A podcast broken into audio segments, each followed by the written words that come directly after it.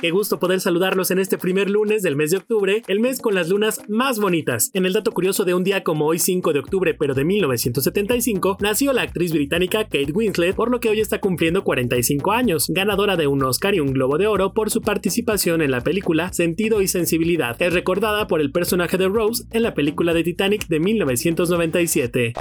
Yo soy Ben Jaja Show y traigo para todos ustedes lo mejor de los espectáculos. Arrancamos.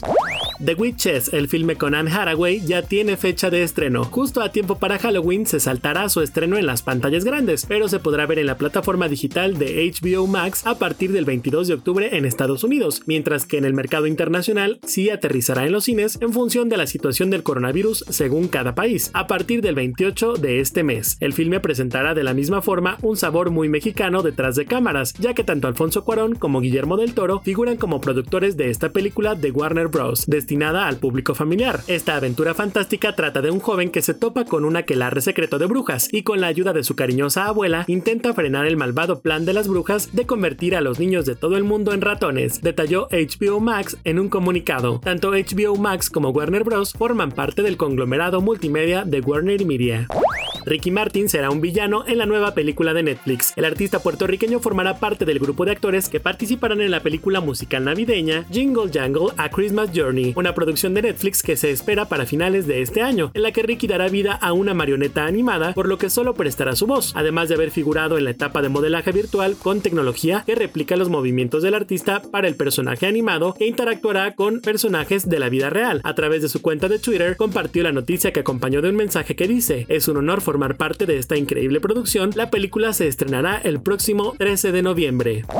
Alejandro Fernández es irrepetible y por primera vez canta en miles de hogares. En casi tres décadas que Alejandro Fernández lleva sobre los escenarios, este sábado fue la primera ocasión en la que llegó a millones de hogares gracias a las facilidades que el streaming brinda. Bajo el formato de Irrepetible, El Potrillo ofreció un show para presentar los temas de su nuevo álbum hecho en México y de paso dar un recorrido por lo mejor de su discografía. Para el cantante este espectáculo fue una probadita de lo que sus fans podrán esperar en su gira mundial que iniciará el próximo año cuando la pandemia haya cesado. El escenario través de las pantallas lucía majestuoso. Las luces, los mariachis, los coristas y Alejandro vestido de mariachi hacían ver que el show estaba al nivel de cuando el cantante se presenta en los recintos más importantes del mundo.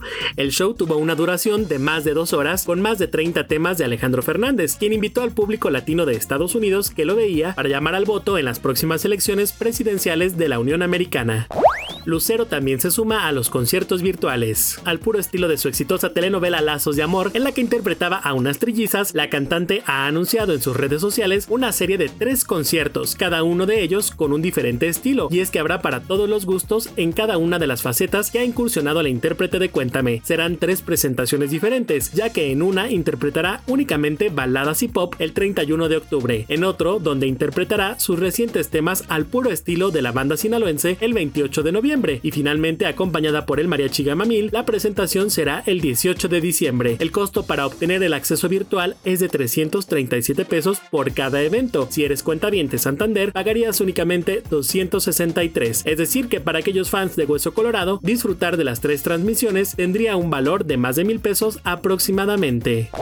La película mexicana Selva Trágica gana premio del público en Festival de Biarritz. Apenas tres semanas después de ganar dos premios en el pasado Festival de Venecia, la película Selva Trágica de la directora mexicana Juliana Olaizola ganó el premio del público en la edición número 29 del Festival de Cine Latinoamericano de Biarritz, anunció la dirección del certamen del puerto francés, que se celebró de forma presencial pese a la pandemia. La película fue la más votada por el público asistente al certamen, uno de los más concurridos del cine latinoamericano, pero que este año tuvo que reducir su aforo e medidas sanitarias excepcionales para poder celebrarse debido a la pandemia del coronavirus. Julen no pudo asistir al certamen no por COVID-19, sino porque se encuentra a punto de dar a luz, según explicó el representante de la coproducción francesa de la película, que presentó la cinta en Biarritz y que en la gala de clausura recogió el galardón en su nombre. Selva Trágica participó en competencia en la sección oficial del festival, uno de los más importantes del cine en Latinoamérica, de toda Europa y a nivel mundial, que clausuró su edición 29 con la proyección de la película mexicana Los Lobos de Samuel Kishi.